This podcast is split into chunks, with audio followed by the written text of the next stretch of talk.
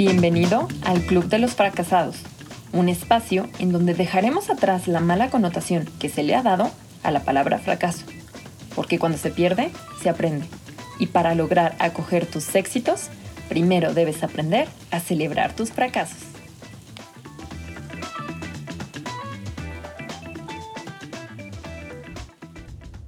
Hola, ¿qué tal? Mucho gusto. Me presento, yo soy Barbs Seideman, host de La Regadera el día de hoy les traigo un nuevo episodio como cada martes y el de hoy es especial porque es continuación directa de uno de los primeros capítulos de esta temporada, específicamente el número 3, fracasos personales. En ese episodio platicamos acerca de los tres enemigos internos con los cuales todos convivimos de forma constante dentro de nuestra cabeza, que consciente o inconscientemente nos van alejando cada vez más de nuestras metas, de nuestros sueños y de nuestra definición propia de éxito. Uno, el perfeccionismo. Dos, la indecisión. Y tres, el autosabotaje. Pero ¿se acuerdan que al final de ese capítulo nos dimos cuenta que estos tres factores tenían algo en común? ¿Recuerdan qué era? Empieza con Z y termina con zona de confort. bueno, el episodio de hoy lo dedicaremos para hablar justamente de eso, de la zona de confort. Así que comencemos. El concepto de zona de confort hace referencia a un estado psicológico en el que una persona se siente segura. Son esas circunstancias, acciones, situaciones o inclusive personas que conocemos a la perfección y por lo tanto están dentro de nuestro control. Cuando tenemos el control, no experimentamos ansiedad, ni estrés, ni miedo, porque en realidad no estamos asumiendo riesgos, pero tampoco estamos creciendo. Pero aunque esa se pudiera considerar una gran ventaja, vivir a la segura, como toda la vida también tiene una gran desventaja, porque esa sensación de seguridad puede llegar a ser contraproducente y perjudicial, ya que con el tiempo empezaremos a experimentar una pérdida de incentivos, una pérdida de motivación, que eventualmente nos llevarán directo al bache de la monotonía, la apatía, la aburrición, el desgaste. Vaya, no tendremos ganas de hacer nada. Y así es como la zona de confort se convierte, irónicamente, en un lugar supuestamente cómodo, en donde vivimos en paz, pero que en realidad está limitando todo nuestro potencial. Pero para saber cómo salir de la zona de confort, primero debemos identificar en dónde se encuentra la zona de confort. Todos los seres humanos estamos diseñados de la misma manera, o al menos hablando de nuestra mentecita, así es. Entonces, primero tenemos la zona de confort, que como ya dijimos es donde experimentamos seguridad y control. Pero después viene la zona de miedo o riesgo aparente. Y justo por eso es que no nos atrevemos a cruzarla, porque es esta reja invisible que no nos permite ver más allá de lo malo o lo negativo que pensamos que puede pasar o que va a suceder. En esta zona se encuentra el famoso que dirán, las opiniones externas, los juicios internos, la falta de autoconfianza, las excusas y el miedo. Y creo que a estas alturas del partido la mayoría ya sabemos que existen dos tipos de miedo. El miedo racional y el miedo irracional.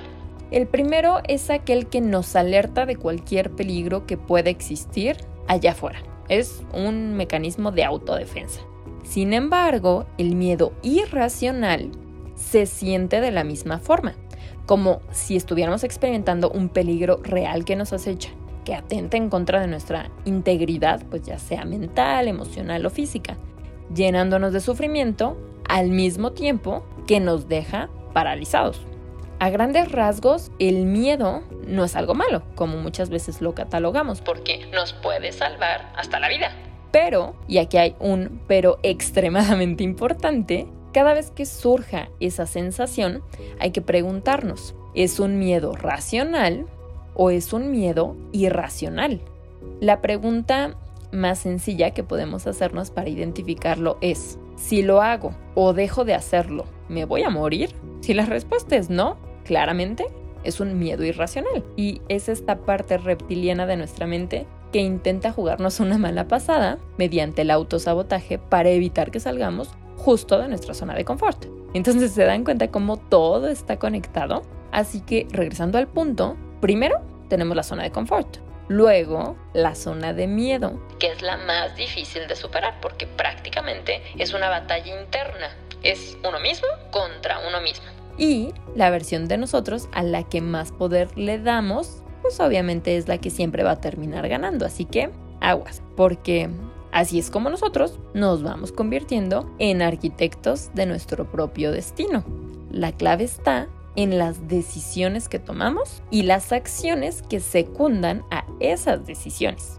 Pero, como bien dice Alfred Tennyson, el caparazón debe romperse antes de que el pájaro pueda volar. Así que después de haber librado la zona del miedo, llegamos a la zona de aprendizaje, en donde encontraremos problemas y desafíos, pero con ellos podremos adquirir y desarrollar nuevas habilidades, conocimientos y experiencias.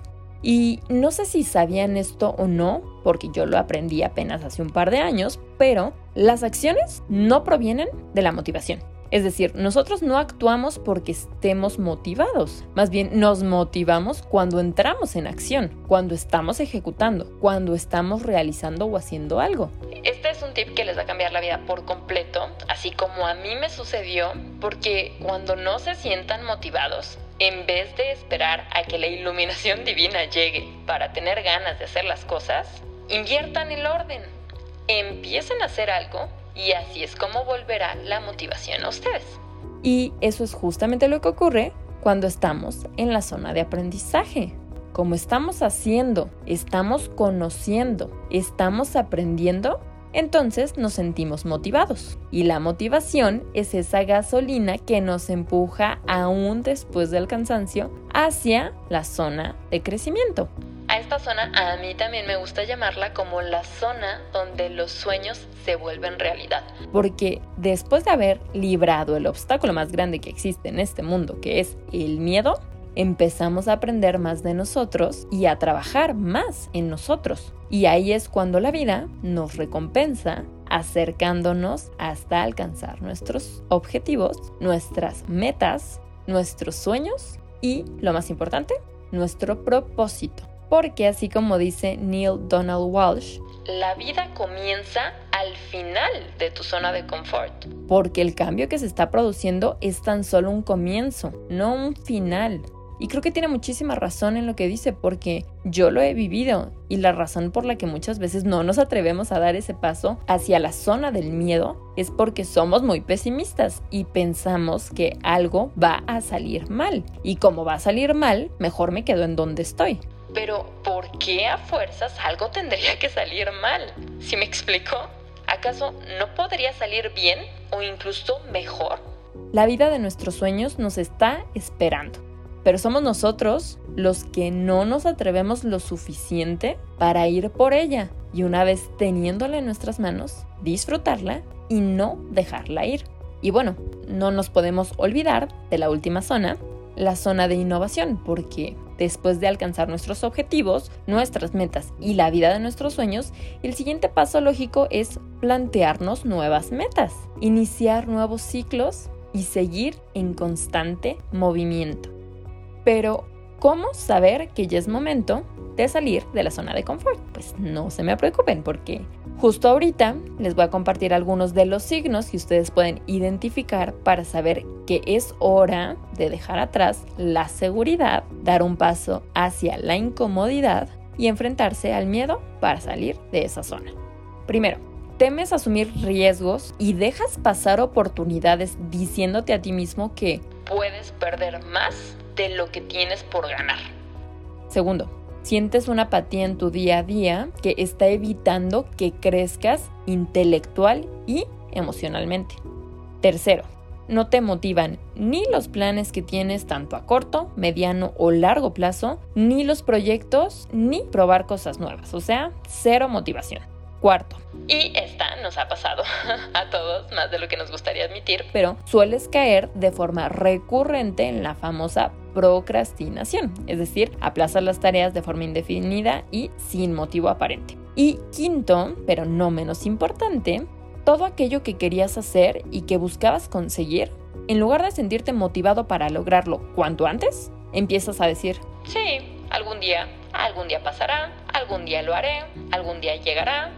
Vaya, ya no existe urgencia interna por alcanzar tus sueños. Eso sí es realmente triste porque nadie, literalmente nadie, ha muerto jamás de incomodidad. Sin embargo, vivir por siempre en la zona de confort sí ha matado ideas, oportunidades, acciones, crecimiento, sueños y con ello la verdadera felicidad.